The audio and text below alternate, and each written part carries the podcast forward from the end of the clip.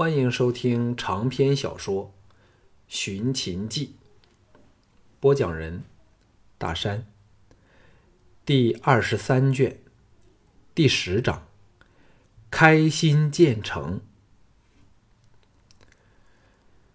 项少龙回到听松院，那居心叵测的池子春在主堂前迎上他说：“小人又有要事要向执事报告。”项少龙虚以委蛇地说：“什么事？”池子春左顾右盼后，低声说：“不如借一步到园内说话，那就不会给人看见了。”项少龙皱眉说：“这么晚了，什么人会看到我们？”池子春煞有介事地说：“其实我是想领执事到园里看一对狗男女幽会。”项少龙愕然半晌，暗想：难道今早还弑神批院的董树贞在说谎话？压低声音说：“是二小姐吗？”池子春点头说：“还有沙莉。若非我一直留意古明等人，仍不知道他们安排了沙莉偷进来。”项少龙无心中无名火起，冷冷地说：“带路。”池子春喜色。一掠即逝，带路绕过主堂，沿着小径朝后园走去。踏入花园时，四周寂静宁逸，明月高挂天际，却不觉得有人。项少龙心生疑惑，问道：“人呢？”池子春指着后院远方一角的储物小屋说：“就在柴房里，我们要小心点儿。”古明等会在附近给他们望风，执事随小人来吧。不等他答应，径自绕过后院小亭左方的花丛，看来是想由靠后墙的小径走过去。项少龙大感不妥，董树贞若有和沙利勾结，私下见面绝不稀奇，但在目前这种形势下。他今早又曾怀疑过他和沙莉的关系，照理怎么都不会仍要在这么局促的地方幽会。想到这里，脑海浮现出池子春刚才的喜色，那就像因为他中计而掩不住得意之情的样子。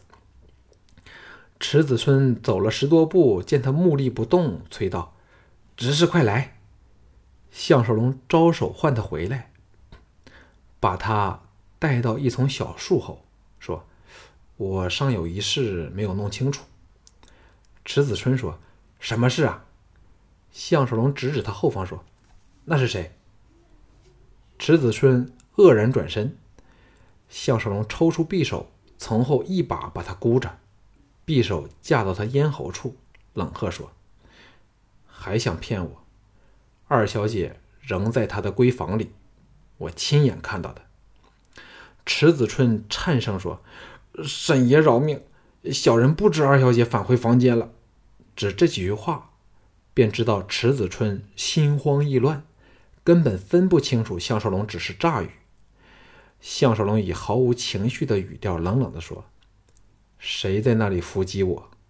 只要你敢说不知道，我立即割开你的少许咽喉，任你淌血致死。”池子春的胆子比他预估的要小很很多，全身打震，颤抖地说：“沈爷饶命，是沙利逼我这么做的。”项少龙想起众孙玄华对他们的事儿了如指掌，心中一动，说：“众孙龙派了多少人来相助沙利？”池子春完全崩溃下来，颤声说：“原来沈爷什么都知道，小人知罪了。”项少龙终于弄清楚沙利背后的指使者，整个人轻松起来。沙利若非有人在他背后撑腰，祝秀珍和董树珍怎么会将他放在眼内？眼红顶白如古明复言之徒，就更不会听他的命令了。若非身上负伤，这就去狠狠教训沙利和那些剑手一顿。可是不借这个机会惩治他们。又太便宜这些卑鄙之徒了。项少龙抽出池子春的腰带，把他扎了个结实，又撕下他的衣服弄成布团，塞住他的大口，才潜过去，从另一个方向往柴房摸去。潜踪隐匿本就是他特种部队的例行训练，直到逼近柴房近处，敌人仍是一无所觉。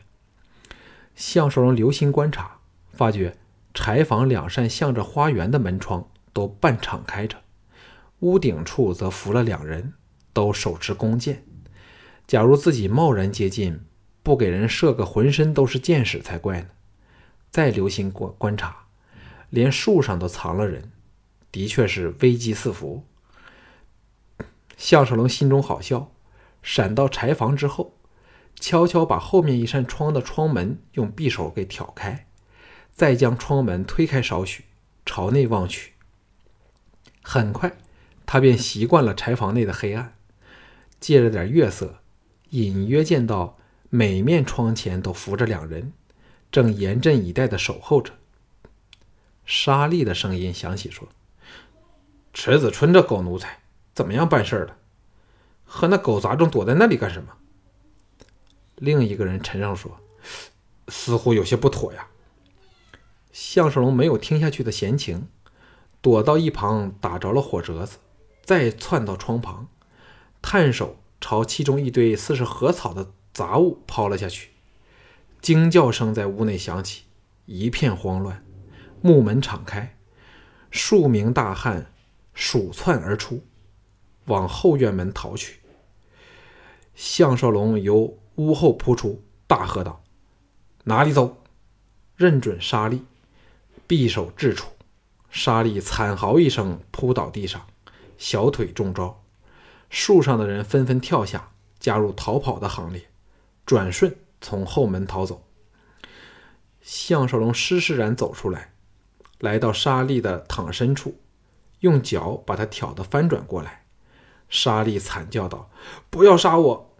柴房陷在熊熊的烈焰中，将沙利贪生怕死的表情照的是丝毫毕露，丑恶之极。凤飞大发雷霆，将所有与沙利勾结和暗中往来者立即清洗出歌舞团。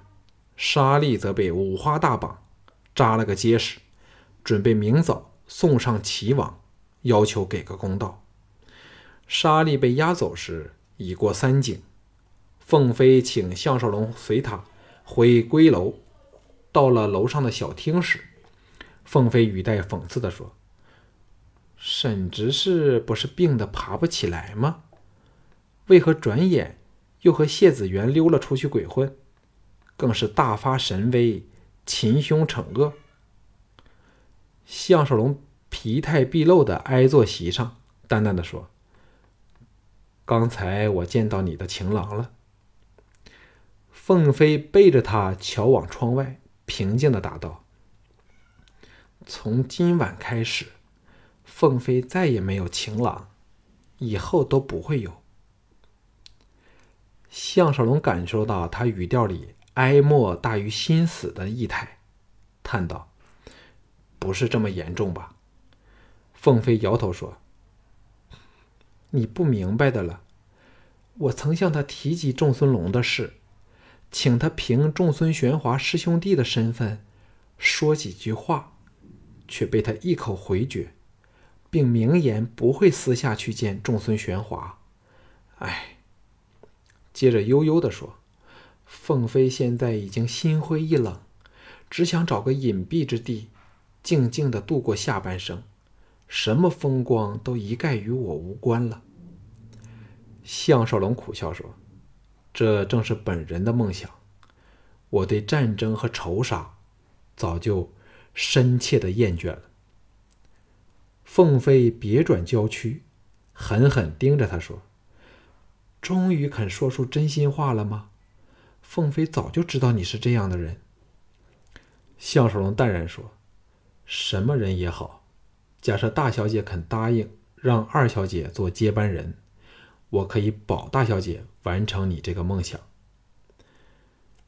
凤飞审道：“你凭什么可保证能办到呢？”项少龙微笑说：“项少龙这三个字够了吗？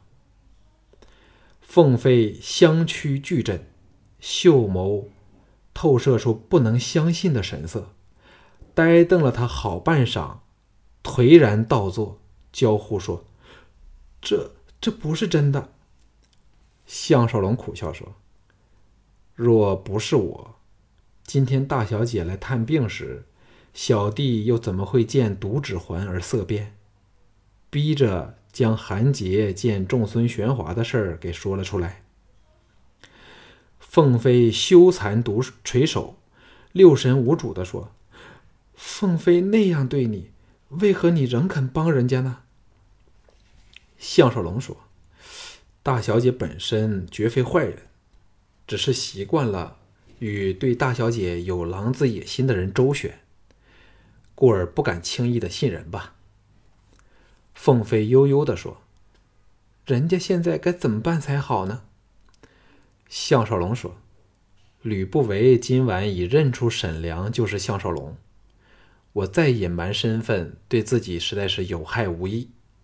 明天我索性用项少龙的身份觐见齐王，那时谁想动你，都需考虑后果了。”凤飞一震说。你不怕给人加害吗？项少龙哈哈笑道：“若我在这里有什么事，齐人岂能免祸？我已经厌倦了左遮右瞒的生活，我现在归心似箭，只想尽早回家与妻儿相聚。大小姐若要在秦国找个安居的地方，我保证可以给你办到。”凤飞垂下热泪。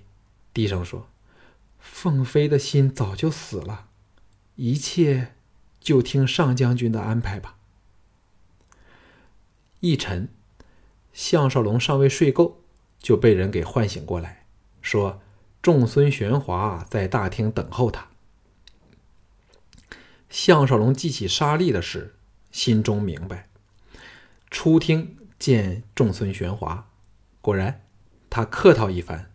立即转入正题说：“小弟有一不情之请，万望沈兄给点面子给我仲孙家。”项少龙心中明白，知道他昨晚见吕不韦如此的对自己，已觉得自己大不简单，又发觉谢子元和他项少龙交情日深，故而生出退缩之意，再也不斤斤计较飞刀之辱，乐得做个顺水人情，微笑说。众孙兄既有这句话，我沈良怎么敢计较？沙利就交回给众孙兄，其他话都不必说了。众孙玄华哪想得到他这么好相与，伸出友谊之手说：“我交了沈兄这位朋友。”项少龙探手和他相握道：“小弟一直都当仲孙兄是朋友啊。”仲孙玄华尚要说话，费纯神色慌张的来报道：秦国的仲父吕不韦也来找执事。仲孙玄华想不到吕不韦真的来找项少龙，而且是在项少龙明示不想见他的情况之下，大感愕然，呆瞪着项少龙。项少龙拍拍他肩头说：“呃，仲孙兄该猜到沈良是小弟的假名字了，迟点儿再和仲孙兄详谈吧。”众孙玄华一面疑惑的从后厅门溜了。吕不韦的大驾光临，使整个歌舞团上上下下震动起来，只有凤飞心中有数，其他人都不明所以。这名震天下的秦国重父刚进门，便要求与项少龙单独说话。其他人退出厅外后，吕不韦蔚然长叹道：“少龙真厉害，竟能化身沈良，躲到了临淄来。”项少龙淡淡的说：“众父怕是非常失望吧。”吕不韦双目寒芒一闪，盯着他说：“少龙何出此言？楚军不知多么担心你的安危，现在被老夫遇上少龙，自会全力护少龙返回咸阳。这次来，只是来看看少龙的意向为何。项少龙断然说：“此事迟一步再说。现在我再没有隐瞒身份的必要，故想请仲父正式向齐王齐王提出。”本人在此的事儿，好让我能以本来的身份向他请见。吕不韦沉吟片上，又叹了一口气说：“为何我们间的关系会弄至如此的田地呢？”项少龙语带讽刺地说：“似乎不该由末将来负责吧？”吕不韦说：“是我错了。”只不知事情是否仍有挽回的地步。只要我们同心合力辅助郑楚军，天下实是我大秦囊中之物。项少龙心中大栗，他太清楚吕不韦的性格了，坚毅好斗，无论在什么情况下，绝不会认输，更不肯认错。现在肯这么低声下气的来说话。只代表他另有杀手锏，故暂时要将自己稳住。那会是什么厉害的招数呢？项少龙淡淡的说：“从始至终，我项少龙都是爱好和平的人，只是被迫应战。我们之间的事，已不是只凭空口白话可以解决的了。”吕不韦装出诚恳的样子说。本仲父绝不会怪少龙这么想。当日，本仲父想把娘荣许配给少龙，正是表示想修好的诚意。只是这刁蛮女儿不听话，才让事情告吹。顿了顿，凝望他，缓缓地说：“现在本仲父就去把少龙的事告知齐王。少龙好好想想。”本仲父刚才的话，但无论少龙怎样不肯原谅我，本仲父决定放弃与少龙的争执，让时间来证明这事儿好了。吕不韦走后，项少龙仍呆坐席上，他可以百分之百肯定，吕不韦有了对付他的杀招，才有这么矫情作态。假如不能识破他的手段，说不定又会一败涂地。但只是杀死他项少龙，一日有小盘在，吕不韦仍未算获得全胜。想到这里，顿时浑身出了一身汗。他已猜到吕不韦的杀手锏是什么了，那就是项少龙和小盘唯一的致命破绽——小盘的真正身世。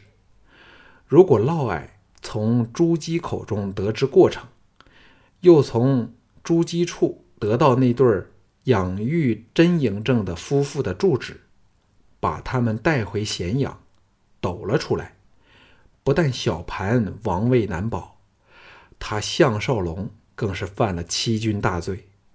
不过回心一想，若此事真的发生，历史上就该没有秦始皇。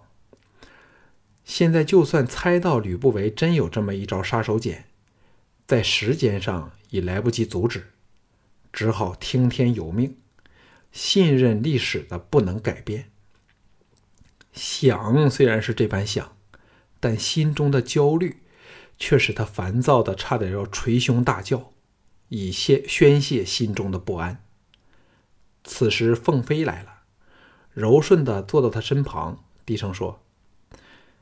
现在就和淑贞他们说清楚好吗？项少龙压下波荡的情绪，点头同意。歌舞团的事儿在几经波折下完满解决，但他自己的事儿却是方兴未艾。此时，他已完全失去了留在临淄的心情，只希望能尽早的赶返咸阳。